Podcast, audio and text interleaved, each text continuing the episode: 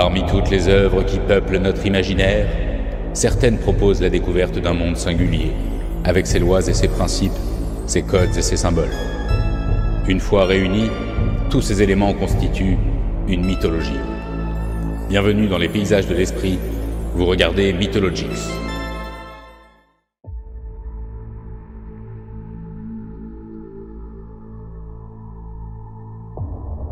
Pour une fois, j'ignore par où commencer, pour expliquer comment j'ai atterri dans ce cauchemar.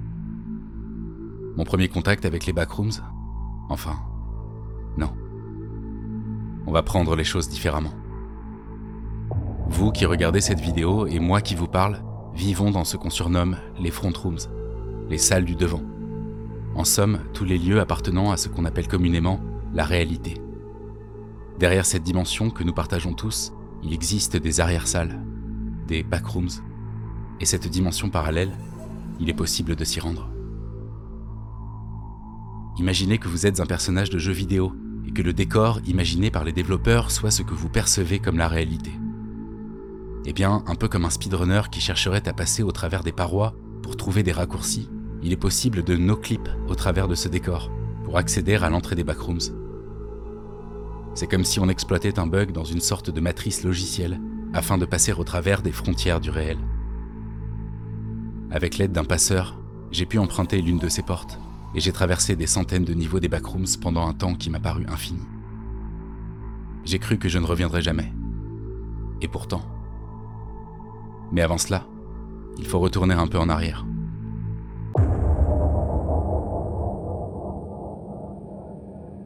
Le 12 mai 2019, une image a commencé à tourner en ligne. Malgré son apparence relativement banale, elle va tout simplement ouvrir la porte vers une nouvelle dimension, dont elle est en quelque sorte le point zéro. Postée par un utilisateur anonyme du board X de 4chan, un fil dédié au paranormal, cette image est accompagnée d'une simple phrase invitant les autres utilisateurs à poster des images qui dégageraient comme elle une aura étrange. Jusqu'à ce jour, on n'a jamais su d'où provenait cette photo, ni qui l'a prise et dans quel contexte. Et ce manque d'informations participe à son mystère. À ce moment précis, il n'est pas encore fait mention des backrooms. C'est seulement un peu plus tard et sur le même forum que l'image va se trouver affublée d'un court texte qui va donner naissance à l'un des univers architecturaux les plus terrifiants et vastes jamais imaginés. Et ce texte, le voici. Si vous ne faites pas attention et que vous vous échappez de la réalité dans les mauvaises zones, vous finirez dans les backrooms, où il n'y a rien d'autre que la puanteur d'une vieille moquette humide, la folie d'un jaune omniprésent, le bruit de fond sans fin dû au bourdonnement des lumières fluorescentes, et environ 600 millions de kilomètres carrés de pièces vides, segmentées de manière aléatoire dans lesquelles vous êtes piégé. Dieu vous garde si vous entendez quelque chose errer dans les environs, car lui vous a certainement entendu. À l'instar de la creepypasta nommée SCP-173, qui a donné naissance à la fondation SCP, cette simple histoire va devenir fondatrice au point d'inspirer toute une génération d'explorateurs. C'est une mythologie globale qui va alors être mise au jour autour de ces types d'images étranges qu'on va bientôt décrire comme des liminal space. C'est un terme qui désigne à la base l'idée d'un lieu qui sert de passage entre deux destinations. Il y a cette idée de seuil, de transition. Lorsqu'ils sont vidés de toute présence humaine, ces lieux dégagent alors quelque chose d'étrange qui oscille entre le malaise diffus et la mélancolie. Devant le succès que va rencontrer ce type d'image sur le net, ce terme de liminal space va englober une esthétique beaucoup plus large et donner lieu à tout un imaginaire. Et c'est dans ce contexte artistique en pleine expansion que vont être découvertes les backrooms. Pour tenter une définition, on pourrait dire que les backrooms désignent un ensemble de niveaux qui sont autant de dimensions de poches cachées derrière la réalité et interconnectées entre elles. En y pénétrant, on explore un enchevêtrement sans fin de niveaux distincts qui peuvent présenter toute une variété de caractéristiques physiques pourtant impossibles dans le cadre de notre réalité. Même s'il existe des exceptions, si vous basculez dans les backrooms, vous arriverez d'abord au niveau 0. C'est tout simplement le niveau correspondant à l'image apparue mystérieusement sur 4chan. Si vous parvenez à survivre dans ce niveau et que vous trouvez une sortie, vous pourrez alors vous rendre au niveau 1, puis au niveau 2, et ainsi de suite. Si au départ les entrées peuvent sembler relativement linéaires, très vite les choix de direction se démultiplient tant et si bien que pour chaque visiteur, le périple sera différent à chaque fois. Un niveau peut prendre toutes les formes possibles et imaginables, si tant est qu'on peut le considérer comme un lieu, entendu comme un espace dans lequel un humain peut se rendre et se déplacer. À ce jour, on dénombre sur le site 1000 niveaux, allant de 0 à 999, qui forment ensemble ce qu'on surnomme le cluster 1.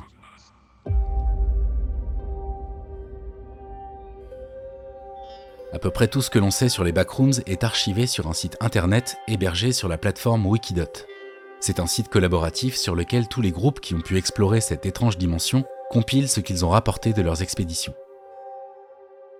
Sur les 999 niveaux, tous ne sont pas renseignés. Quand c'est le cas, on trouve un laconique No Data, indiquant qu'aucune info n'est disponible sur ce niveau, ou que personne n'a jamais pu en revenir pour en témoigner.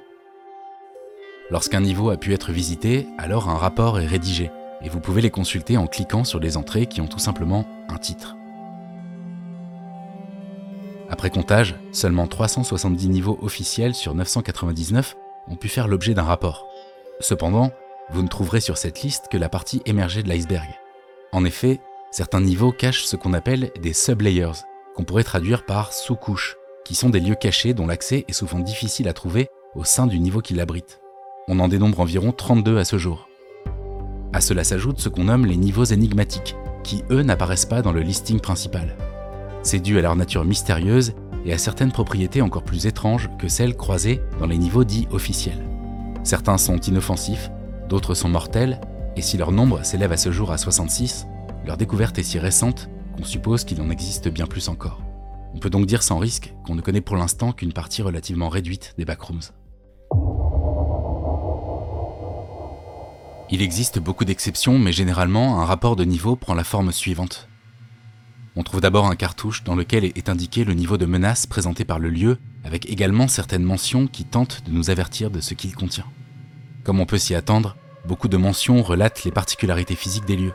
On peut trouver la notion de danger environnemental, le plus souvent dû à un changement soudain des données climatiques du niveau. On trouve aussi la mention d'environnement hostile, ou bien encore de températures extrêmes. On parle même de niveaux inhabitables. Certains avertissements sont plus énigmatiques, comme ceux qui font état de niveaux non existants, ou comme d'autres dépourvus de matière, ou encore présentant une géométrie déformant la réalité. D'autres avertissements du cartouche portent sur le degré de classification des informations contenues dans le niveau. On évoque des dossiers importants, de la documentation cachée, des propriétés classifiées. On y évalue aussi le degré de rareté de l'information. On parle même d'informations oubliées et de souvenirs non documentés. Mais le plus grand nombre d'alertes portent sur les rencontres que vous pourriez faire au sein du niveau en question. Certaines se feront avec des humains.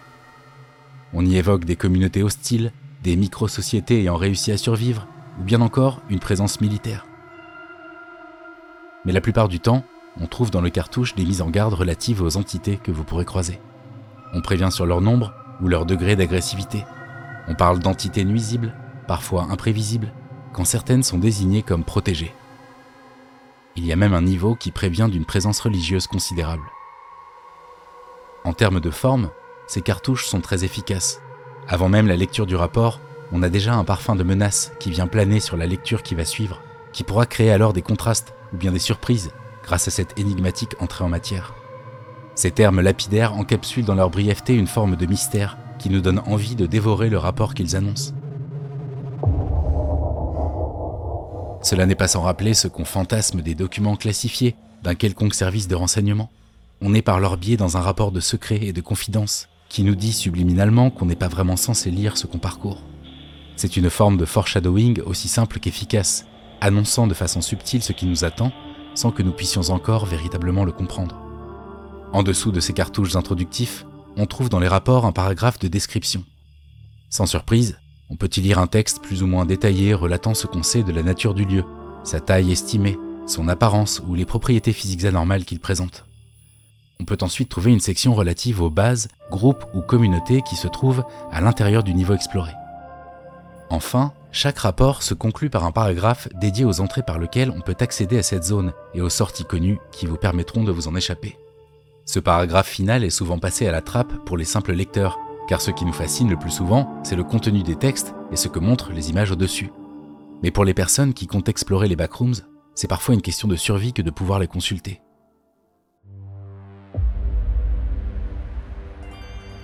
Au départ, j'ai voulu créer une sorte de carte de ces entrées et sorties pour tenter de comprendre la façon dont les niveaux des backrooms communiquaient entre eux. Si l'entreprise s'est avérée réalisable pour les premiers niveaux, il s'est très vite avéré que cette tâche devenait bien trop labyrinthique et exponentielle pour être faite de façon exhaustive. C'est là que j'ai pris conscience que les backrooms étaient un labyrinthe infini et interconnecté, et qu'il permettait à chacun d'y faire son propre chemin. Vous pouvez passer directement du niveau 2 au niveau 283 par exemple. C'est donc un cheminement qui peut partir dans tous les sens et dont on ne connaît pour l'instant que certains accès. En plus du vertige causé par le nombre de connexions entre ces niveaux, il y a des plonges une certaine logique dans la communication qui s'opère entre eux. Par exemple, le niveau 7 est constitué d'un océan contenu dans un immense entrepôt qui s'étend à perte de vue. S'il existe une sortie par une grotte sous-marine qui peut vous emmener directement au niveau 8, un niveau constitué par une immense grotte naturelle, il existe cependant des passages vers d'autres niveaux. Si par exemple vous vous laissez couler jusqu'au fond des abysses du niveau 7, vous pourrez accéder à l'épave d'un sous-marin englouti, qui n'est autre que le niveau 83. D'autres récits rapportent qu'en naviguant assez loin sur l'océan du niveau 7, vous pourrez rejoindre des mers présentes dans d'autres niveaux, comme celle du niveau 880. Même si ce n'est pas une carte qu'on pourra voir un jour, je fantasme beaucoup sur l'immense dédale non euclidien que représente cet univers, tant il est organique et entremêlé à un point inimaginable. Cartouches, descriptions, communauté, entrée-sortie. Si ces chapitres sont presque communs à tous les rapports dits classiques, on trouve une multitude de sections additionnelles qui viennent varier leur forme et ainsi enrichir ces comptes rendus. J'ai un faible pour les paragraphes portant sur le contexte de découverte d'un niveau, comme ceux titrés History, Backstory ou Discovery, qui viennent nous révéler la façon saugrenue ou terrifiante par laquelle cette dimension de poche a été découverte. Parfois sont listées la faune et la flore, ainsi que les phénomènes ou bien les événements notables qui peuvent se produire. Il n'est pas rare de tomber sur une liste de douzaines don'ts censés nous indiquer les comportements à adopter ou à éviter. On va aussi trouver toute une panoplie de paragraphes qui viennent développer un peu plus certains aspects liés au niveau qu'on parcourt. C'est parfois assez neutre, optant pour la froideur angoissante d'une esthétique administrative. On parle de contenu additionnel, de documentation supplémentaire, ou bien de notes de bas de page. D'autres termes sont plus mystérieux et bon l'aventure. Certains paragraphes traitent de la navigation dans le niveau, d'autres sont des extraits tirés de carnets de recherche, de journaux de bord ou de transcripts issus de conversations radio. Autant de traces qui sont emblématiques du monde de l'exploration. En ce sens, si la forme des rapports peut rappeler ceux de la Fondation SCP, c'est sans doute le roman La Maison des Feuilles qui résonne le plus avec l'esthétique et le contenu de ces derniers, puisque c'est un roman qui parle d'une exploration dans l'inconnu. On retrouve dans la rédaction de certains rapports de niveau des mécanismes littéraires similaires. Une horreur qui s'opère par soustraction, une angoisse inédite générée par des espaces architecturaux impossibles, mais aussi un attrait pour les récits indirects ou rapportés qu'on trouvait déjà chez Lovecraft. Ces narrations fragmentaires, relatant la découverte d'une dimension énigmatique, sont encore plus fascinantes quand elles sont drapées d'une froideur factuelle pseudo-scientifique. Enfin, et j'ai sciemment choisi de finir par cela, on trouve pour la quasi-totalité des rapports une image. C'est le plus souvent une photographie, mais il existe quelques variations, notamment pour certaines d'entre elles qui semblent générées informatiquement. Si je finis par ce point, c'est parce que ces représentations sont au cœur de la mythologie des backrooms. Elles viennent augmenter la puissance du texte et sont le plus souvent prises par les explorateurs eux-mêmes. La plupart de ces archives ont cette aura propre au liminal space, et c'est sans doute ce qui attire d'abord vers les backrooms. Bien que la plupart des lieux qu'on visite soient très diversifiés, allant d'une aire de jeu pour enfants aux coursives d'un porte-avions, ces images ont en commun un propos esthétique, une inquiétante étrangeté, impalpable et sourde, qui vient autant réveiller les angoisses que stimuler l'imaginaire. Cette absence quasi totale de présence humaine dans chacun des clichés vient renforcer cette sensation qu'on se trouve hors du temps.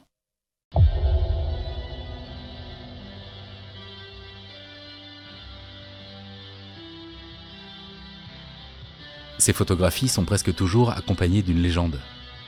C'est souvent très laconique et descriptif. On nous dit que c'est une photographie de tel ou tel niveau, on précise si la photo a été éclaircie ou retouchée d'une quelconque façon, parfois par quel appareil elle a été prise.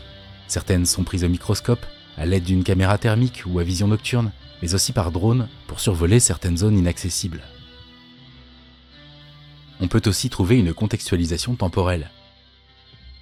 Il arrive qu'on donne une date, voire qu'on fasse mention de l'expédition qui a permis de prendre le cliché. Il y a cependant quelques légendes qui viennent épaissir le mystère de la photographie.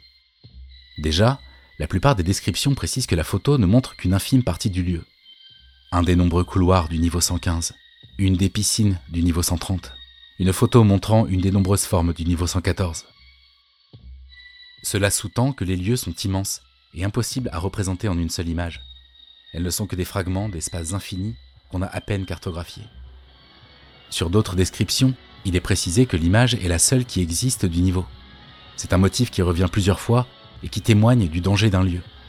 On n'est jamais parvenu à y retourner ou à en revenir vivant.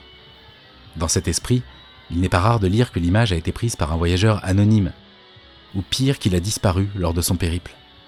La plus tragique est sans doute cette photo montrant une vague qui s'approche de l'objectif et dont la légende stipule que c'est le dernier cliché du photographe avant qu'il ne meure, englouti par les eaux. Il y a aussi des descriptions qui donnent à l'image une certaine matérialité. Par exemple, au niveau 853, la légende précise que le mot Atlas est écrit au dos de la photographie. D'autres jouent sur le fait que l'obtention d'une photo a été indirecte. Sous l'image qui illustre le niveau 106, on nous dit que c'est la seule photo du lieu qui est subsistée et qu'elle a été retrouvée au niveau 33.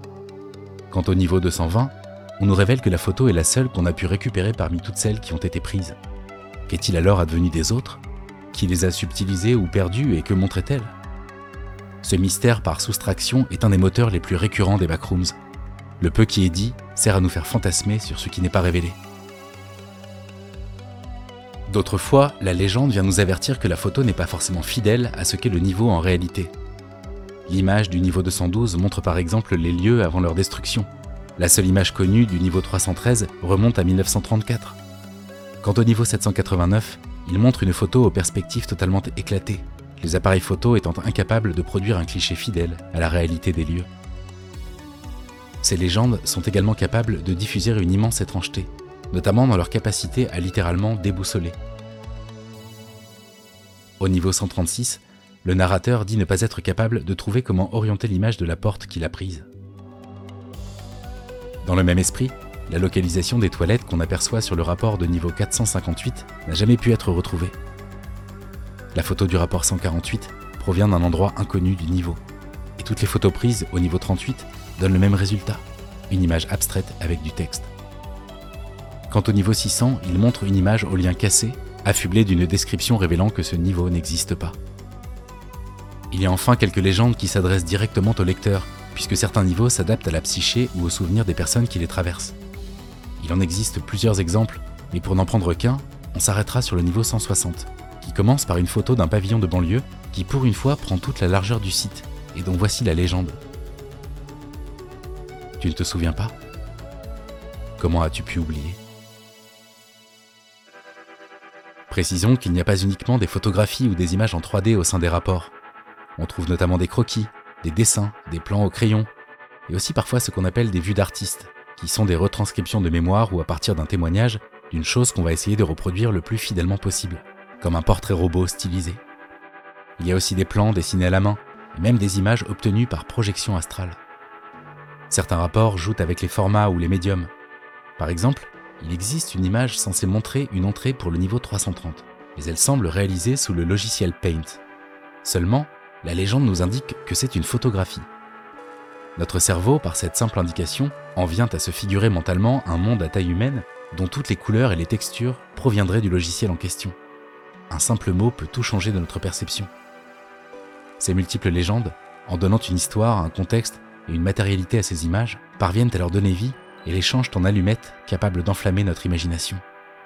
Notons qu'il existe une théorie dite du caméraman à propos des photos qui illustrent la plupart des rapports. Certains se sont étonnés de la qualité de certaines images, eu égard à la complexité d'accès de la plupart des lieux et à la quasi-impossibilité d'en revenir. On a donc proposé une théorie prônant l'existence d'une sorte de caméraman capable de se mouvoir de façon mystérieuse entre les niveaux. On ignore si cette entité a seulement forme humaine et on suppose qu'elle est capable de capturer des images et de les téléverser directement sur le site. Si vous décidez de vous lancer dans l'étude de cet univers, il est possible que vous croisiez certains rapports étranges ou peu usuels dans leur forme ou leur discours. Certains sont même dangereux. Le rapport du niveau 503 prend l'apparence d'un rapport non renseigné, avec cette mention Cette page n'existe pas encore. Mais si on poursuit sa lecture, on découvre qu'une entité obscure a pris ce rapport comme refuge, pour échapper à la surveillance des administrateurs. Certains rapports ne sont donc pas ce que vous croyez. Ils ne sont que l'arbre qui cache une forêt bien plus sombre.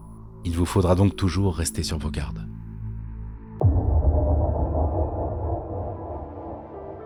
Vous commencez à le percevoir, les niveaux des backrooms constituent un univers unique dans sa forme et ses propriétés. Le problème, c'est que de cette dimension, on ne sait pas grand-chose. Les backrooms forment une structure hybride en constante évolution, qui connaît plusieurs lignes du temps, ce qui peut expliquer pourquoi certains rapports se contredisent selon les rédacteurs et les canons. Les niveaux en eux-mêmes sont changeants et souvent très peu explorés. L'intégralité de ce que nous savons s'apparente à de faibles lueurs dans un épais brouillard. Ainsi, tout ce qui se dit sur les backrooms est sujet à caution, y compris les propos du vidéogramme que vous regardez actuellement. Ce flou latent ajoute sans doute beaucoup à la fascination que savent générer ces lieux. Après des mois de recherche, je suis tombé sur un grand nombre de théories sur l'origine et la raison d'être des backrooms. Beaucoup de thèses demandent pour y croire une trop grande ouverture d'esprit qui forcerait à sortir de notre cadre scientifique habituel, tant il ne parvient pas à expliquer la nature de ces lieux de façon satisfaisante. La plupart de ces thèses sont probablement erronées tant elles se contredisent, mais parmi elles se cache peut-être l'explication véritable qui commande à ce phénomène. Nous entrons ici dans une ère de pure spéculation. J'ai tenté de les classer en quatre familles de théories distinctes. En premier lieu, on trouve ce que j'appelle les thèses liées à des expérimentations secrètes. Les backrooms seraient le produit d'une coopération scientifique entre certains des gouvernements les plus puissants de la planète, visant à tester la téléportation, le transport quantique et certaines applications de la géométrie non euclidienne. Mais suite à des erreurs de calcul, il va y avoir des distorsions importantes qui vont donner naissance aux backrooms. Les gouvernements responsables auraient depuis essayé d'effacer leurs traces.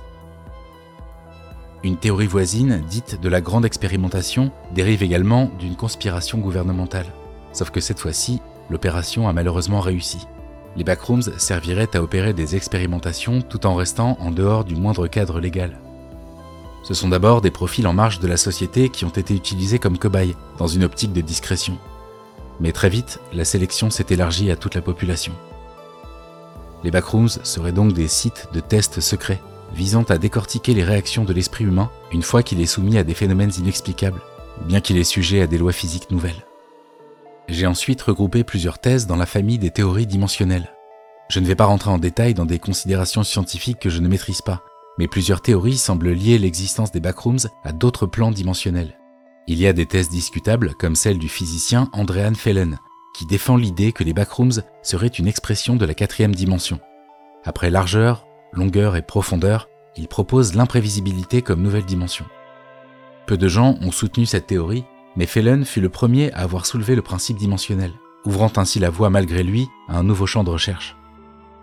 D'autres visions plus religieuses ont vu dans les backrooms une incarnation moderne de l'enfer, chaque niveau étant destiné à torturer les âmes errantes qui s'y retrouvent piégées. Quelqu'un qui meurt dans les backrooms atteindrait alors un autre stade infernal dont personne n'est encore revenu. Là encore, on trouve peu de soutien à cette vision. Il y a enfin des théories qui prétendent que pour comprendre l'existence des backrooms, il faut épouser un cadre physique comprenant bien plus de dimensions que notre modèle actuel. La théorie du royaume empyréen propose un modèle à 11 dimensions, quand la théorie 12D en propose une de plus. La troisième famille de théories, que j'ai surnommée exogène, relie l'existence des backrooms à des causes extérieures. Par exemple, la théorie de la collision énonce que les backrooms nous seraient devenus accessibles suite à un contact accidentel avec un univers alternatif. La théorie du bac à sable extraterrestre avance de son côté que notre Terre aurait pu être visitée par des civilisations extérieures, qui se seraient servi des backrooms comme d'une sorte de brouillon afin de tester nos infrastructures dans un espace dimensionnel infini, ce qui pourrait expliquer l'aspect parfois austère et répétitif des backrooms. Une autre thèse fascinante avance que chaque niveau serait le vestige d'une ligne temporelle alternative et abandonnée, comme une archive de lieux ayant existé dans une autre version de la réalité et que nous pourrions visiter. Ma théorie favorite de cette famille est celle des lieux sentients. Elle avance que lorsqu'un lieu est délaissé ou abandonné, il développe au bout d'un certain temps une conscience propre, chargée d'un fort ressentiment à l'égard de l'espèce humaine, et plus particulièrement envers ses anciens occupants. Le lieu va alors donner naissance à son propre labyrinthe, en créant des distorsions spatiales pour vous piéger dans des boucles et autres dédales. Les backrooms pourraient donc être une sorte de conglomérat de tous ces lieux oubliés qui tentent de nous capturer dans leur dimension solitaire. Ils se sont mis ensemble pour créer des passages entre eux, de façon solidaire, afin de démultiplier leurs chances de piéger des vagabonds.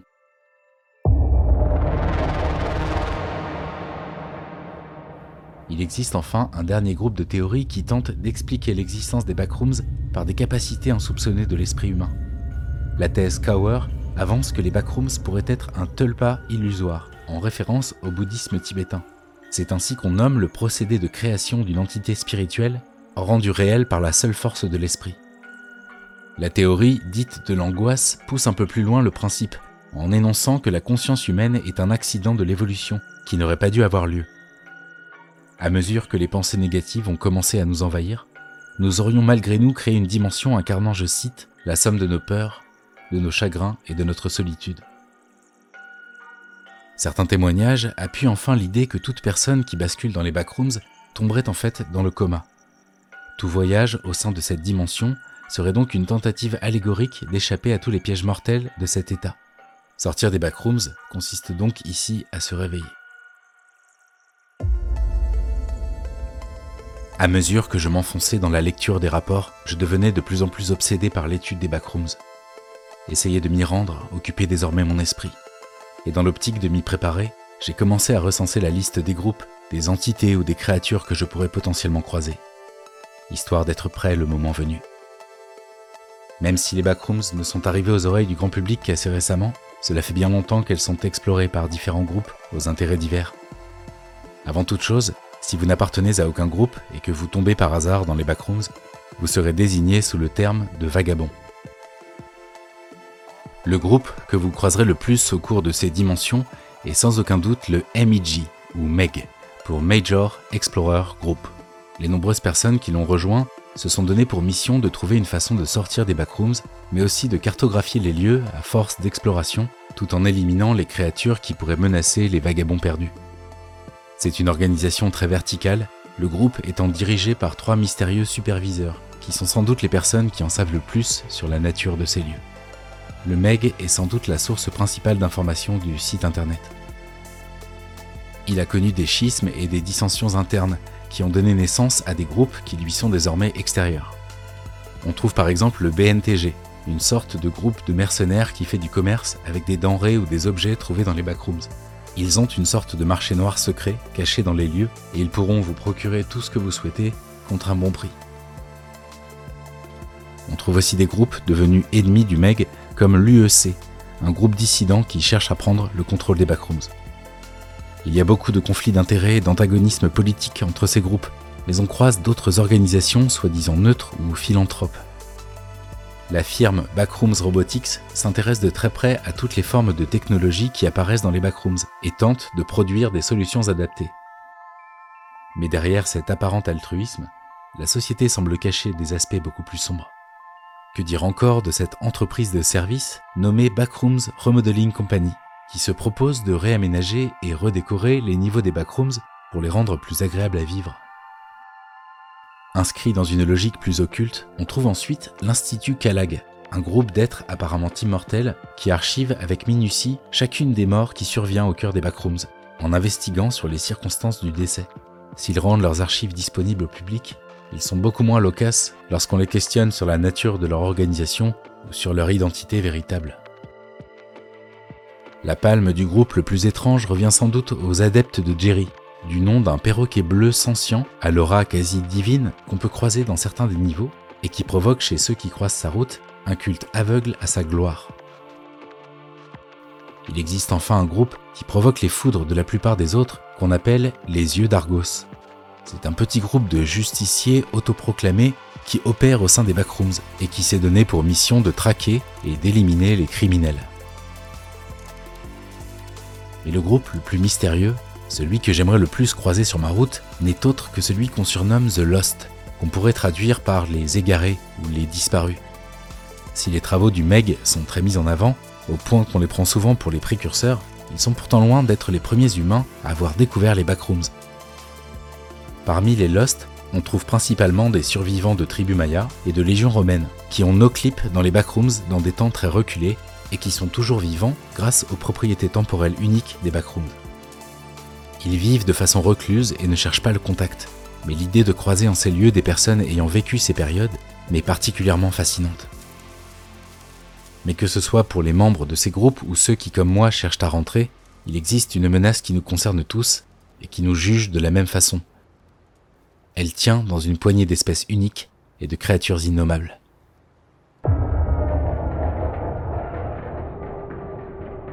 L'univers des backrooms est déjà terrifiant par l'anormalité de ses architectures, mais c'était sans compter sur la foule d'entités qui s'y cachent. On l'a vu, ce qui fait la force de ces mondes, c'est la puissante terreur qui peut se dégager de leur banalité. Et ce théorème s'applique aussi à la rare faune qu'on peut parfois croiser dans certains de ces mondes alternatifs. On peut trouver des poules, des canards, des fourmis, plusieurs chats et serpents, une grenouille, des rats ou bien des papillons de nuit. Mais sous leur apparence normale, ils cachent une caractéristique qui les rend monstrueux à différents égards. Ils sont plus rapides, plus grands que la normale, sont dotés d'une intelligence élevée ou bien de pouvoirs psychiques, comme le chat Samantha, qui vous fait une lecture mentale en échange d'un morceau de viande crue. La grenouille en question peut lire vos pensées et fait tout pour vous guider.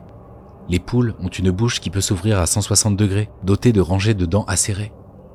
Les papillons ont une taille terrifiante et c'est sans parler des différentes espèces d'arachnides qu'on n'a jamais vues sous cette forme dans les front rooms. D'autres animaux ont même la capacité de vous faire changer de niveau à leur contact.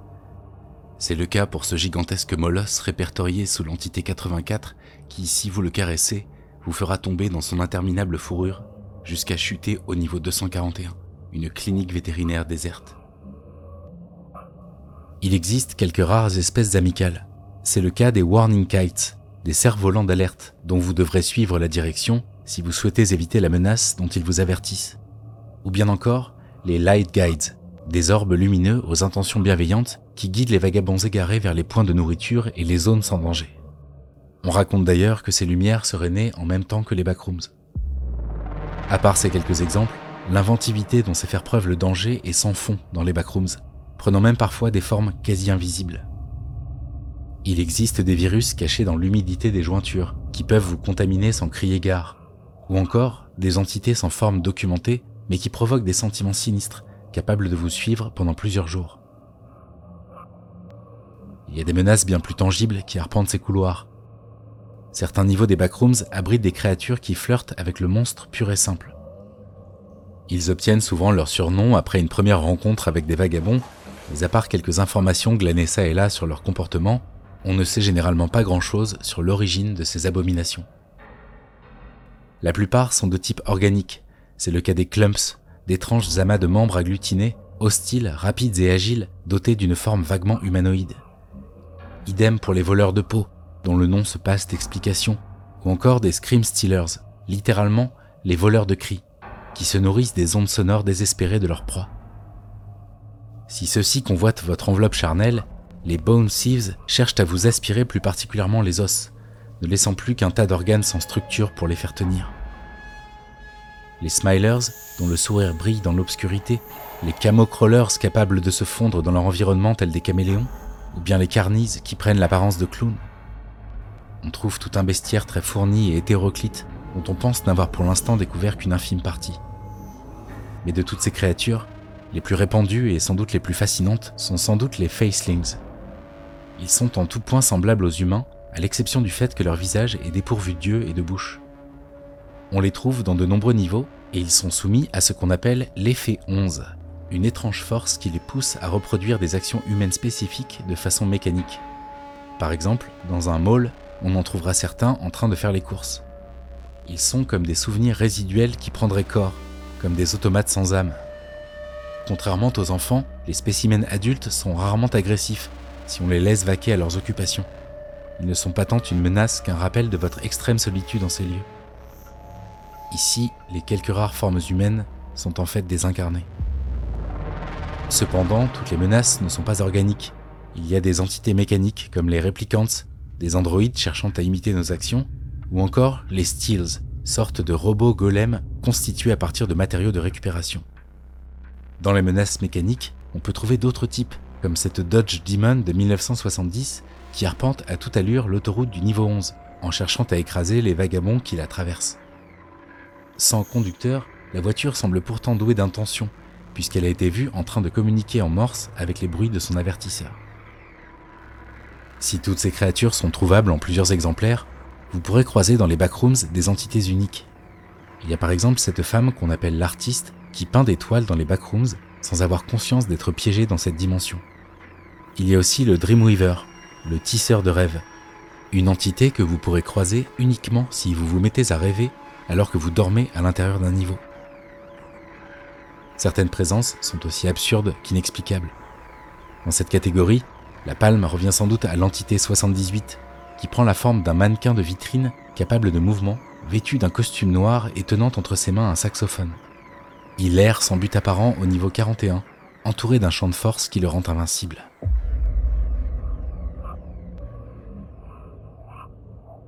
Si beaucoup de la terreur provoquée par ces créatures repose sur une vision traditionnelle de l'horreur, comme la violence, le body horror ou la déformation, il y a pourtant un dernier type d'ennemi jamais croisé auparavant et dont la meilleure arme n'est autre que leur camouflage. C'est le cas pour les spectres de papier peint, une sorte de colle rougeâtre qui se cache au milieu des motifs muraux. Idem pour l'entité 70, une peinture parasite qui vous tue si vous avez le malheur de la toucher, en faisant fondre à l'acide vos tissus. Une autre entité peut se mouvoir par le biais du courant électrique, comme dans le film Shocker, ou bien passer d'un écran de télé à un autre en se cachant derrière la neige télévisuelle. Dans les backrooms, même le dallage au sol est source d'angoisse, puisque des tile traps se cachent dans les fissures du carrelage. Méfiez-vous également des distributeurs de boissons et de snacks, puisque vous pourriez sans le savoir interagir avec l'entité 36, un distributeur vendant des morceaux de chair humaine qui vous rendront accro dès la première ingestion. Rien dans ces lieux n'est digne de confiance, et surtout pas les chupavidas, des entités prenant la forme d'un groupe de personnes assises autour d'un feu qui vous invitent à les rejoindre, mais qui cachent en fait une créature qui n'a rien d'humain. J'ai enfin une fascination particulière pour un type de créatures inattendues, qui ne sont autres que les Windows, des fenêtres absolument normales en apparence, qui vous attirent vers elles par des chuchotements, et qui vous aspirent dans le néant si vous avez le malheur de vous en approcher. Ce bestiaire est un véritable passeport pour une paranoïa extrême, puisqu'il vous invite à vous méfier de tout, y compris d'objets du quotidien qui sont avec vous en ce moment même où vous écoutez ma voix. Cette fenêtre dans la pièce, est-elle seulement normale?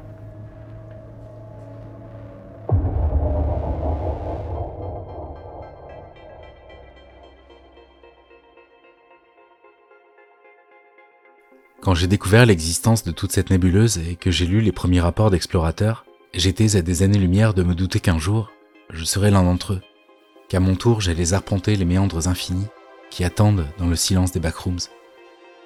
Cet univers a fini par m'obséder, et une vidéo qui devait prendre des semaines a alors pris des mois.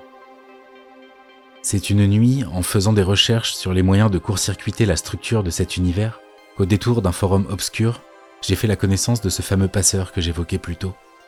Il se faisait appeler Tristan et prétendait avoir trouvé un passage dérobé pour rentrer dans les backrooms à volonté, juste avec un ordinateur et un peu de matériel.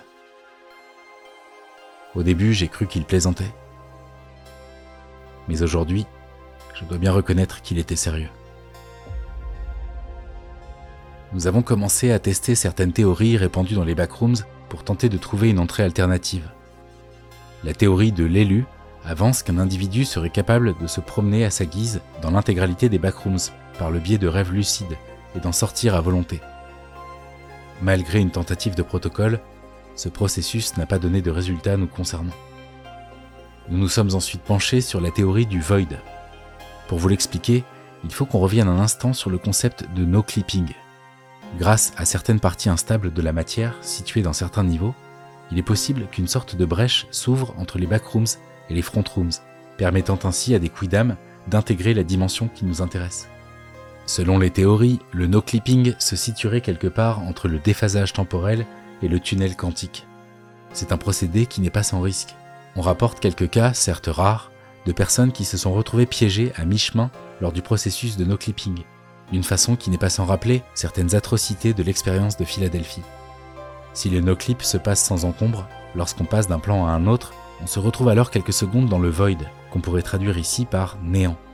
Dans l'une des vidéos les plus célèbres des Backrooms, tournée lors de son propre périple par un certain Kane Pixels, on peut très clairement voir, au moment du no-clip, quelques secondes d'obscurité, avant qu'il atterrisse sur le sol du niveau 0. Et c'est sur ce bref instant que nous nous sommes penchés avec Tristan. On suppose que cet espace serait une sorte de matière noire située entre les plans. Nous avons tenté de trouver des moyens d'accéder ou de recréer ce void, mais outre un flagrant manque de moyens et de savoir suffisant, après quelques recherches préliminaires, nous sommes tombés sur des témoignages terrifiants de quelques rares vagabonds à s'être lancés dans cette quête. Je ne vous les détaillerai pas ici, mais ils nous ont dissuadés de poursuivre, certains étant tombés pendant une durée atrocement longue dans ce néant où vous ne pouvez plus distinguer aucune donnée spatiale. Parmi toutes les âmes errantes qui ne sont jamais revenues, combien sont encore en train de chuter dans l'infinité abyssale du néant? C'est finalement une autre approche des backrooms qui nous a orientés vers notre choix final. À mesure que je lisais la documentation disponible sur les niveaux et que je compulsais les séquences vidéo montrant les backrooms, certains éléments sont venus pencher dans la balance d'une certaine théorie. C'est la croyance que les backrooms pourraient être une forme de matrice virtuelle d'un nouveau genre. En effet, beaucoup d'éléments des backrooms donnent l'impression que les lieux sont une sorte de gigantesque jeu vidéo sentient et monstrueux dont on ignore la nature et l'intention des développeurs d'origine. L'analogie tient plutôt bien la route. Rien que le terme de niveau, qui structure toutes ces dimensions, est en soi plutôt rattaché au game design. S'enfoncer dans les backrooms, en évitant ces créatures aux apparitions aléatoires, s'apparente à une exploration d'un donjon procédural. Ce qui rend les backrooms si différentes, c'est qu'à l'inverse d'un jeu classique, on ne nous en donne pas le but, et on en a retiré absolument tout l'aspect ludique pour n'en garder que la structure, aujourd'hui vidée de tout propos identifiable. C'est comme un jeu massivement multijoueur qui serait déserté. En pénétrant dans les backrooms, on a ce sentiment d'être arrivé après la fin de la partie. Pourtant, le logiciel continue de tourner dans le vide et de produire certaines fonctions de son programme. Nous explorons en fait une machinerie dysfonctionnelle que plus personne n'entretient. Pire, les lieux sont codés dans un langage qui nous échappe, qui glitch et qui commence à grignoter le réel. Un des autres points qui m'a fait basculer dans cette théorie est la présence de ce qu'on surnomme ici des objets. En parcourant ces espaces désolés, il arrive fréquemment que des items récurrents apparaissent de nulle part, exactement comme dans un jeu vidéo, afin de permettre au joueur de restaurer sa jauge de vie, ou bien de jouir d'un nouveau pouvoir. L'objet le plus répandu est classé en premier sur la liste des items qu'on a pu répertorier, tout simplement parce que c'est le premier qui a été découvert par le Meg lors de sa toute première expédition. C'est sans conteste l'une des denrées essentielles pour espérer survivre là-bas. Elle joue vraiment le rôle d'une potion d'énergie, une gourde d'eau d'amande équivalente à l'apport nutritif d'un repas. L'idée que des objets vous redonnant de la vie apparaissent sur votre chemin est trop caractéristique du jeu vidéo pour être ici ignorée. Il y a même des niveaux qui servent de fontaine de vie où l'on peut se ressourcer.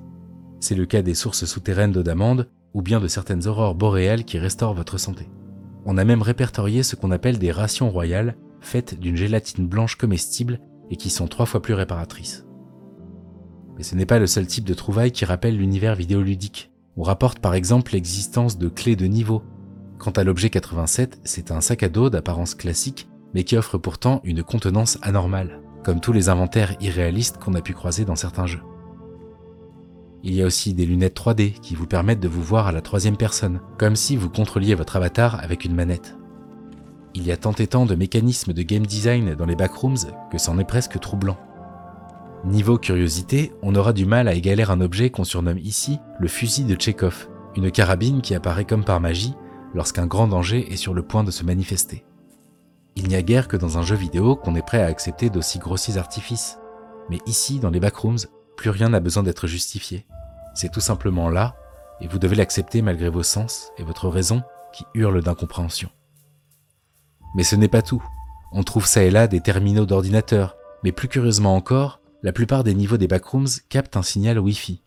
Personne ne sait d'où il provient, et malgré d'intenses recherches, on n'a pas su retrouver le moindre routeur ni identifier un éventuel fournisseur d'accès. Le signal est plus ou moins fort selon les niveaux, et il a été noté qu'il est plus intense lorsque le niveau possède des fenêtres. Il n'est pas nécessaire d'entrer un mot de passe pour s'en servir, mais le signal est erratique et peut couper soudainement. Bien qu'on ait longtemps cru que le réseau ne pouvait fonctionner que de façon interne, on a relevé certaines occurrences de messages ayant pu être envoyés depuis l'Internet des backrooms jusqu'à celui des frontrooms, mais la plupart des messages étaient des messages d'adieu de vagabonds destinés à leurs proches, indiquant qu'il fallait malheureusement cesser les recherches. Une thèse en particulier a tenté de proposer une interprétation plus avancée de ce qui n'était pour moi que des sensations. Surnommée la théorie du virtuel, elle énonce que les backrooms sont bien une simulation virtuelle interdimensionnelle, ultra perfectionnée, dans laquelle on est projeté sans le savoir. Des rumeurs disent que cette simulation devait être à la base une utopie totalement pacifique, mais que suite à un incident, le programme va finir par se corrompre et faire en sorte que tous les niveaux vont s'auto-répliquer de façon infinie et cauchemardesque. On peut trouver certains rapports sur le site qui vont dans le sens de cette théorie, comme le niveau 404, qui est un niveau totalement glitché, comme si la simulation montrait par ce bug sa vraie nature, ou bien encore l'énigmatique niveau 512. Il est surnommé template, c'est-à-dire modèle ou gabarit. La bannière du rapport indique que le niveau est en cours de génération, et on peut donc en déduire qu'on est face à un niveau type de la simulation avant qu'on commence à le coder de façon spécifique.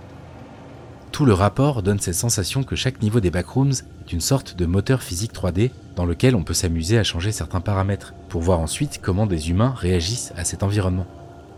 Après tout, le vivant est lui aussi codé à sa façon.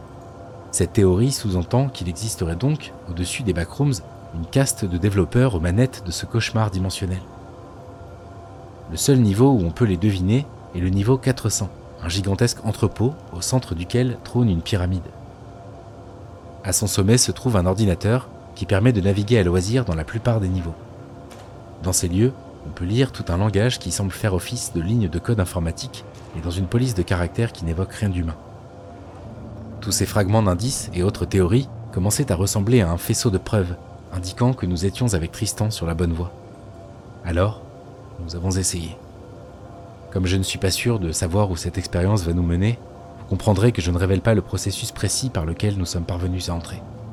Mais pour résumer, nous avons entrepris de modéliser mon bureau pour en produire une version virtuelle, à partir de laquelle je pourrais no clip vers le niveau 0 des backrooms.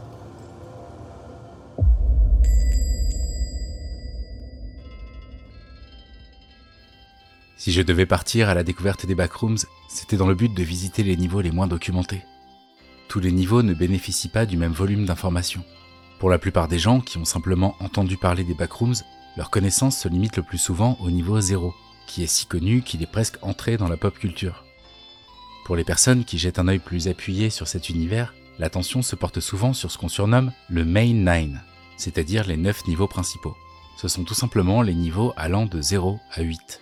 Bien qu'ils offrent des sorties vers des niveaux plus lointains dans la liste, ces niveaux sont pour la plupart connectés en enfilade. Il est donc logique qu'ils soient les plus visités. Après le célèbre labyrinthe de salles jaunâtres et anxiogènes, on trouve le niveau 1, un gigantesque entrepôt souterrain tout en béton où des caisses de vivres apparaissent aléatoirement. Le niveau 2 est une suite de galeries techniques recouvertes de tuyaux transportant un liquide noir et visqueux. Le 3 est une station électrique qui s'apparente à une suite de cellules de prison s'étendant sur une zone estimée à 563 millions de kilomètres carrés. Vous poursuivrez ensuite dans le niveau 4, des locaux de bureaux étrangement vides. Les lieux se succèdent mais ne se ressemblent pas. Au niveau 5, on trouve un hôtel cossu des années 30 rempli de salles et d'entités étranges qui chuchotent derrière les murs. Le 6 conduit dans une zone immense totalement plongée dans le noir. Le 7 est un océan contenu dans un entrepôt et le 8 un système de grottes souterraines dont les parois suintent d'eau d'amande. Curieusement, tous ces niveaux ne sont pas forcément les plus célèbres. Parmi les plus consultés, on trouve par exemple l'étrange niveau 94, avec son immense plaine de gazon synthétique et ses petites maisonnettes disséminées dans la lande. On pourrait citer aussi le niveau 283, surnommé Playland, une immense construction de jeux pour enfants avec force toboggan, tunnels, filets et piscine à boules. Même si je vous décris ces niveaux par leur simple aspect global, il se cache en chacun d'eux de perfides créatures, des phénomènes singuliers et absurdes, ou bien moult sorties vers des enfers spatiaux inattendus. Avant de partir, j'ai dû tenter de comprendre le mystère des backrooms. Pourquoi cet univers, alors qu'il est si violemment neutre, me fait autant d'effets? Pourquoi semble-t-il si riche et débordant de malaise? Pourquoi me parle-t-il autant alors que je ne m'y suis encore jamais rendu? À force de regarder les images, après toutes les explorations filmées qui ont pu parvenir jusqu'à nous, j'ai compris une première chose. Il existe une forme de terreur nouvelle qui se cache dans le réel, que nous n'avions pas exploité jusque-là. En termes d'imaginaire et de fantastique, on a souvent misé sur des décors foisonnants et très marqués dans leur différence avec le domaine du possible. Si cela nous a fait rêver longtemps et à juste titre, cela a pu occulter ce secret bien gardé. la plus grande et sourde terreur, se cache dans notre quotidien. Si on voit le réel comme une sorte de programme, notre œil et notre cerveau vont se calibrer sur des lois immuables qu'on a tellement intégrées qu'on n'y pense même plus.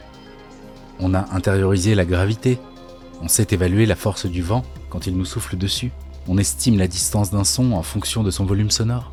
On a en quelque sorte calé notre perception en fonction de ce qu'offre le programme qui produit le réel. Le génie des backrooms, c'est d'avoir compris qu'en changeant légèrement certains de ces paramètres, on pouvait faire vivre un cauchemar aux humains qui en feraient l'expérience. Une simple variation absurde des réglages du réel suffit à nous plonger dans une terreur nouvelle sur laquelle on peine à mettre des mots. Il n'y a finalement que dans l'absurdité des rêves qu'on a pu éprouver cet indicible vertige. Les backrooms ont rendu l'espace des rêves tangibles et nous invitent à les visiter à nos risques et périls. Il y a un autre effet propre aux backrooms difficile à décrire, que j'appellerais l'absence de fonctionnalité. À cause des dimensions anormales de la plupart des lieux qu'on traverse et en l'absence de toute trace ou instrument humain qui nous aiderait à en comprendre l'utilité, on se trouve face à un sentiment très particulier de non-appartenance qui nous rend par essence étrangers.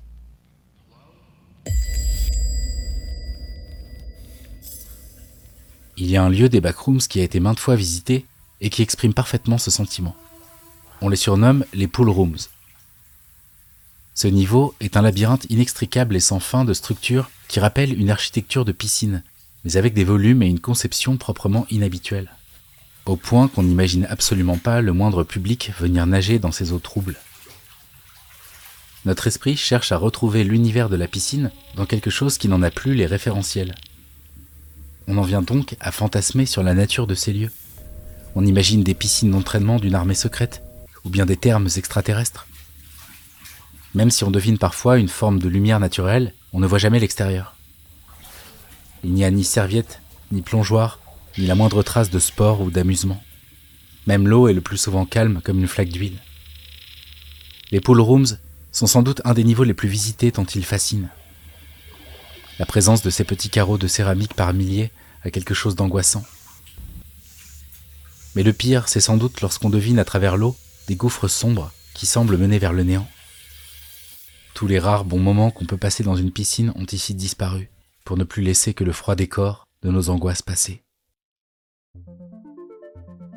Il y a certains niveaux que j'ai choisi sciemment d'éviter lors de mon périple, car il présentait une dangerosité bien trop grande. Il y a notamment certains niveaux où se tiennent d'étranges jeux de la mort, et votre simple passage dans ces lieux vous changera en participant malgré vous. Les formes de ces défis sont très variables. Au 154, vous serez piégé dans ce qui ressemble à un laser game, sauf qu'ici, les faisceaux lumineux du laser sont tranchants comme des lames. Si vous détachez un certain type de poster qu'on peut trouver dans les backrooms, alors vous serez de facto invité de force au niveau 152, où se tient le jeu de la surveillance, une sorte de battle royale supervisée par des entités mystérieuses dans un labyrinthe oppressant. Le rapport 168 fait état d'un niveau où vous vous retrouvez partie prenante d'un cache-cache infini qui se joue avec des enfants jusqu'à ce que mort s'ensuive. Le niveau 158, surnommé station d'assaut, prend la forme d'une rame de métro qui, lorsqu'elle s'arrête à l'une de ces douze stations, vous conduit à un affrontement avec une entité.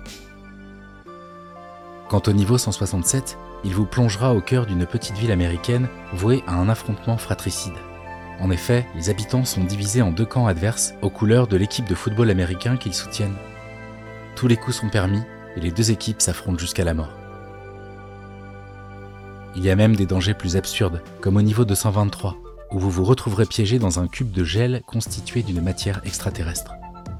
Dans un genre similaire, le plus terrorisant est sans doute le niveau 405, Lorsque vous avez le malheur de tomber ici, vous ne trouverez rien d'autre qu'un immense océan de liquide noir dans lequel il est presque impossible de surnager.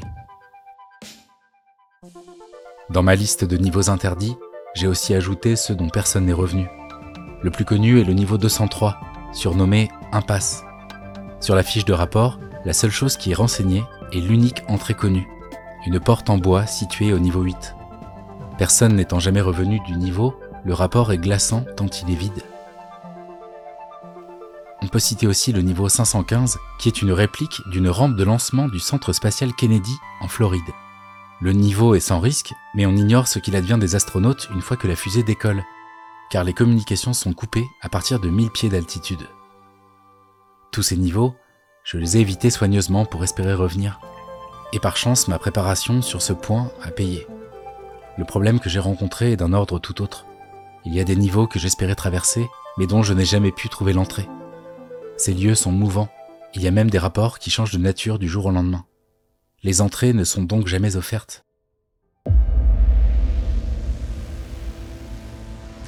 Il y a tant de lieux étranges là-bas que je souhaitais parcourir. J'aurais aimé voir le musée des Front Rooms, qui compile des artefacts issus de notre réalité, ou bien le musée Castello du niveau 222, qui expose dans une galerie toutes les entités qu'on a pu capturer, ou enfin l'exposition du niveau 789, dédiée aux curiosités et aberrations mathématiques qu'on peut trouver dans les backrooms, ici exposées comme des œuvres d'art. J'aurais tant aimé voir de mes yeux la maison aux cadavres du niveau 161, où l'on se retrouve projeté au cœur d'une scène de crime dans un diorama miniature. J'ai cherché en vain l'accès à certains océans, celui du niveau 180, recouvert de galions formidables, ou encore celui du niveau 291, qui voit flotter en ses eaux un immense porte-container fantôme dont personne n'a encore réussi à rejoindre les deux extrémités.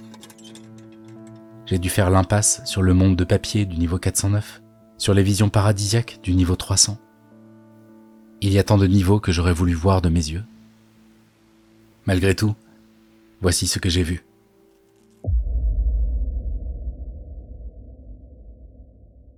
Une fois que Tristan a réussi à me projeter dans une simulation de mon bureau, j'ai pu accéder au niveau 0. On a beau le surnommer niveau tutoriel, c'est un niveau sordide qui fait le tri dans les vagabonds qui se retrouvent ici par hasard. Dans sa simplicité et son aura, c'est un lieu qui vous conduit tout droit vers la solitude et la folie. Comme c'est l'un des niveaux les plus documentés, j'ai pu assez vite trouver mon chemin vers une sortie. De ce qui s'est passé ensuite, je ne révélerai ici que certains passages, et dans le désordre. Il y a certains moments qu'il vaut mieux garder pour soi, d'autres où je n'avais plus toute ma tête. Lors de mon périple, j'ai d'abord tenté de percer le mystère des couloirs. Pourquoi sont-ils si récurrents dans les backrooms? Qu'ont-ils de si angoissant pour revenir sans cesse sur la scène de ce cauchemar architectural? Au niveau 13, ils ne sont que des points de passage entre les étages d'un immeuble aux appartements indénombrables. Au niveau 21, ils forment un labyrinthe dont chaque porte conduit à un niveau aléatoire des backrooms. Au niveau 88, c'est un couloir d'hôtel sans fin et glauque, avec une porte tous les 7 mètres mais les salles qu'elles gardent ont des dimensions bien plus grandes. Quant à ce qui s'y trouve, on en ignore encore la fonction. Il y en a tant et tant. Au niveau 109, c'est un couloir d'hôpital de 5 km qu'on traverse.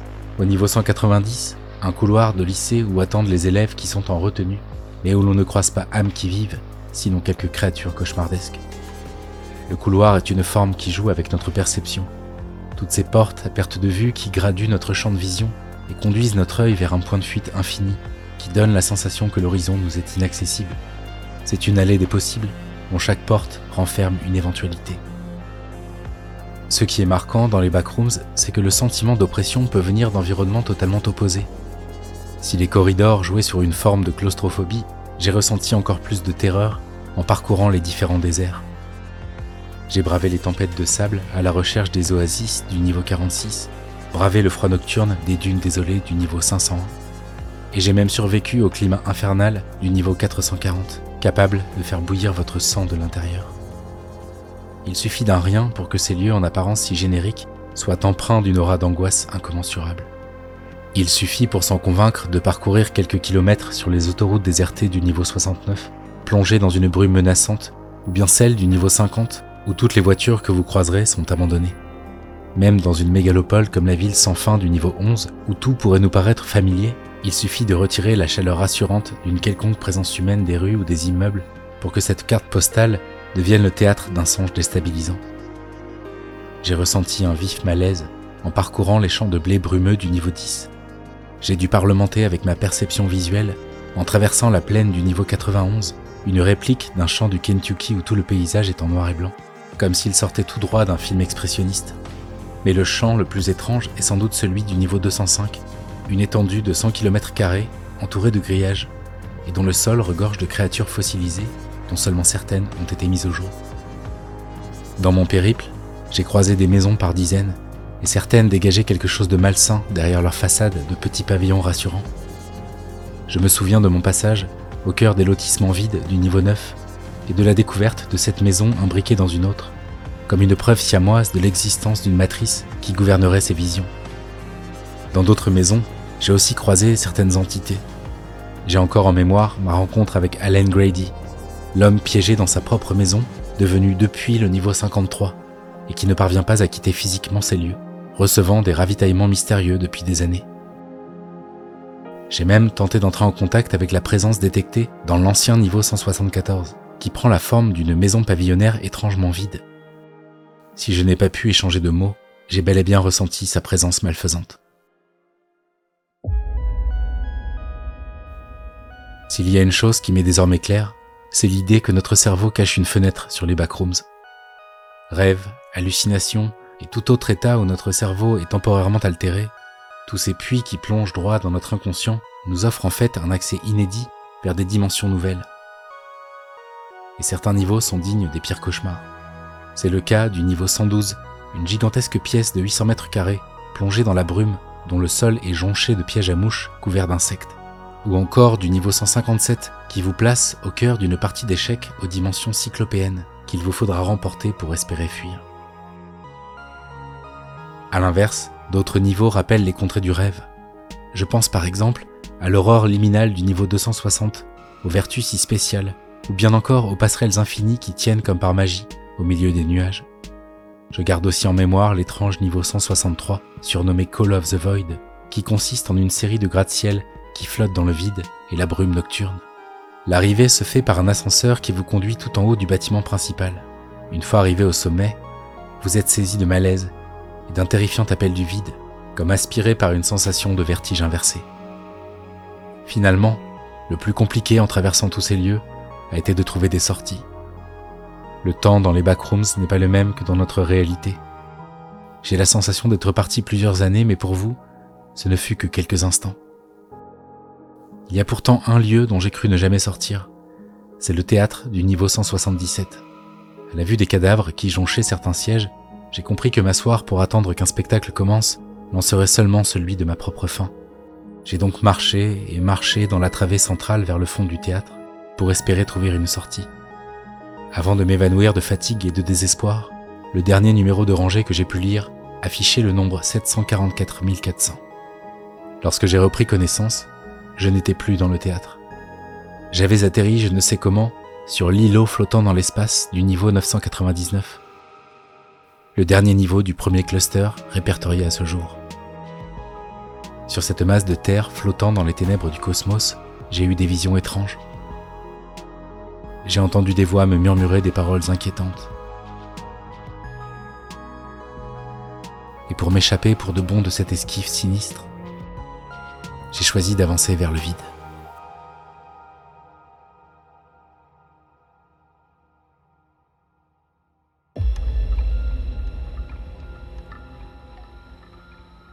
Après mon saut et un temps que je ne saurais estimer à tomber dans le void, j'ai heurté le matelas de mon lit. Je me suis réveillé, totalement confus et courbaturé.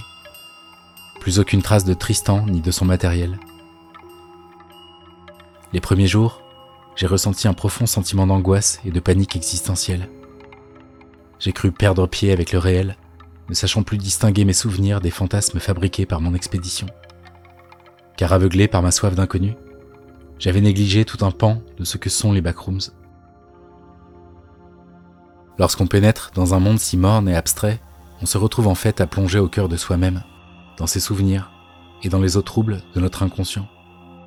S'y rendre, c'est sauter à pieds joints dans le gouffre de l'intime. Il y a pourtant certains signaux qui auraient dû me mettre en garde, mais je me suis laissé emporter par ma soif de découverte.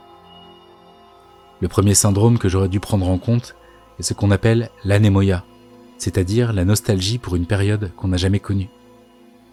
C'est une notion qui a été théorisée dans le Dictionnaire des peines indéfinissables, un ouvrage étrange signé John Koenig, qui se donne pour but de trouver un nom à des sentiments nouveaux ou bien jusqu'alors jamais vraiment défini. Le travail de l'auteur est décrit, je cite, comme une tentative de capturer les mots, les démons, les vibrations, les joies et les envies qui parcourent le désert de l'intérieur psychologique.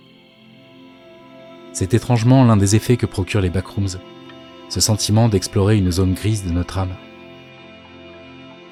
Ce n'est donc pas vraiment un hasard si c'est par ce livre que va jaillir le concept d'anémoïa, Ce sentiment diffus qu'on peut ressentir à la vue d'une photo ancienne ou bien à l'écoute d'un morceau d'un autre temps, mais aussi et surtout en pénétrant dans un lieu qui nous est pourtant étranger.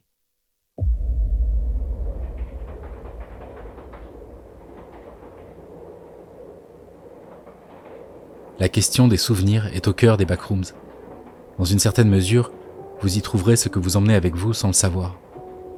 Il y a même une théorie dite de l'altération qui avance que chaque vagabond expérimente une vision des backrooms légèrement différente à chaque fois, en fonction de qui il est à ce moment précis.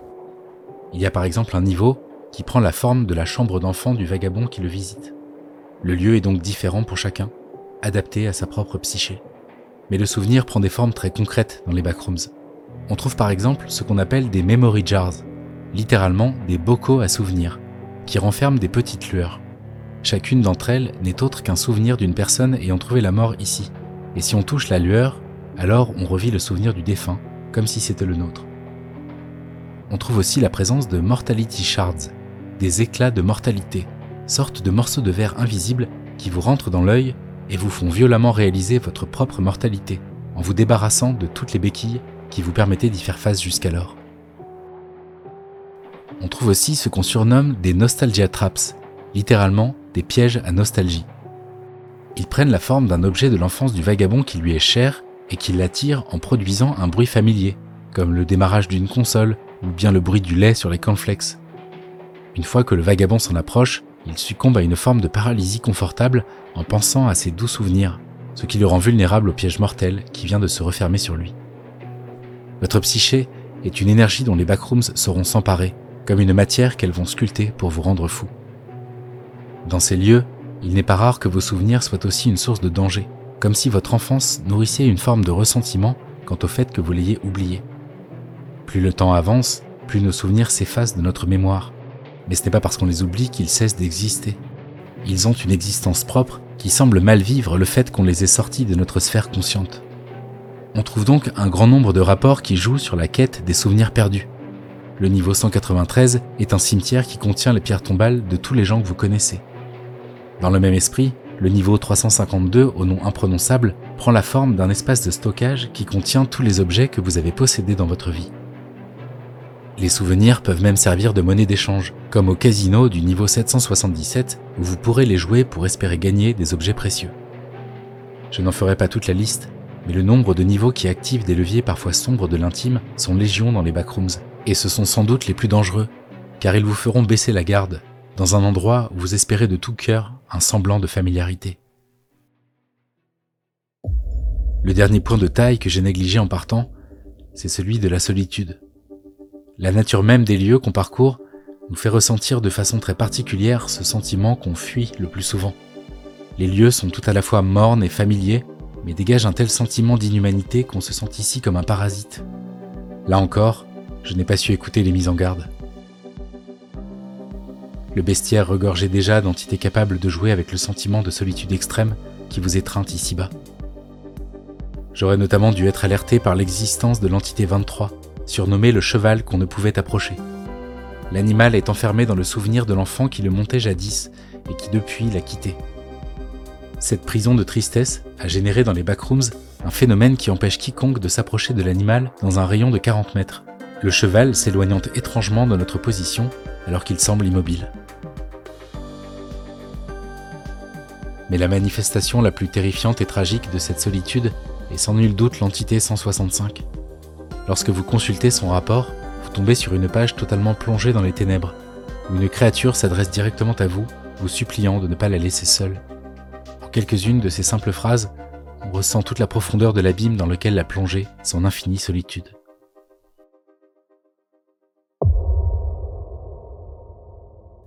Une des forces des backrooms, c'est d'être parvenu à créer une forme de terreur avec presque rien, montrant ainsi qu'avec le bon angle et un peu d'imagination, on peut faire naître la peur là où on ne l'attendait pas. Si vous plongez au cœur de ce site, attiré par la curiosité, vous trouverez tout un tas de mystères et de passages cachés. L'un des points qui ne m'est apparu qu'à force de compulser les rapports encore et encore, c'est la question des bannières qui se trouvent en haut des pages du site. Si je n'ai pas remarqué la chose tout de suite, c'est parce que j'ai d'abord cru qu'ils étaient tous semblables. Sur la grande majorité des bannières, on peut en effet lire cette phrase emblématique You've been here before. ici, vous êtes déjà venu. Dans cette phrase, on capte tout l'aspect intime des backrooms, tout le rapport aux souvenirs et ce sentiment étrange de familiarité avec des lieux pourtant inconnus. Mais sur quelques rares rapports de niveau, on peut lire d'autres maximes qui toutes ensemble viennent définir et cerner ce que sont les backrooms. Beaucoup jouent sur le fait que les backrooms sont comme une sorte de terra incognita, l'ultime frontière. Devant nous se trouve un chemin qu'aucun autre humain n'a encore découvert, spirale vers l'inconnu, un signal dans les ténèbres. D'autres traduisent les curiosités architecturales inconcevables des lieux, l'infini labyrinthe, tout est connecté, entrer dans un rêve sans fin, ou encore là où les données s'entrechoquent et se corrompent. Mais le message le plus énigmatique est sans doute celui-ci. Après quelques recherches, je découvre que cette phrase semble être en tagalog, une variété linguistique reliée aux langues philippines, et la traduction donne à peu près ceci. Le territoire sous ton esprit. Je trouve que ces quelques mots encapsulent parfaitement ce que sont les backrooms. Sachez pour finir que si vous en revenez, votre perception des espaces ne sera plus jamais la même. Vous retrouverez partout des signes des backrooms dans l'histoire de l'art. Vous réaliserez que nombre d'artistes sont parvenus à se rendre dans ces lieux et à en revenir pour cacher dans leurs œuvres un souvenir de leur périple. Vous en trouverez la trace dans les peintures de Magritte et dans l'inquiétante étrangeté chère aux peintres surréalistes. Vous en décélerez les signes dans les films de Stanley Kubrick, dont beaucoup de décors semblent tout droit sortis de ces inquiétantes dimensions. Que ce soit les couloirs impossibles de l'hôtel Overlook, les appartements étranges d'Orange Mécanique, ou bien les décors de 2001, la liminalité des backrooms a précédé sa définition. Je ne peux plus aujourd'hui m'empêcher de voir que la série Severance évoque sans doute le niveau 4, que la Maison des Feuilles est une entrée vers le niveau 6, ni même que le niveau 571 a sans doute inspiré Silent Hill avec son monde pourrissant de rouille dès lors qu'une sirène se déclenche. Les backrooms sont là depuis longtemps. Elles sont dans le cinéma de Vincenzo Natali, avec sa saga Cube ou son film Nothing. Elles transpirent des architectures de THX 1138 elles sont dans certaines images de Panos Cosmatos. On en trouve aussi la trace dans le labyrinthe du Léviathan de la saga Hellraiser. Elles vibrent au cœur du courant d'architecture brutaliste. Elles transpirent de chaque plan du film Skinamarink. La liste des exemples est sans fin. Et cette nouvelle notion vous permettra de mettre enfin des mots sur l'angoisse particulière que peut générer un espace. Vous le verrez, une fois qu'on a mis un pied dans cette nouvelle dimension, elle ne quitte plus votre esprit. C'est une nouvelle matrice qui s'offre à vous qui conditionne votre regard. Les backrooms ont ouvert une porte vers une terreur sourde et intime, cachée dans une zone de notre esprit qui ne nous est plus directement accessible. Et pourtant ici, nous sommes déjà venus.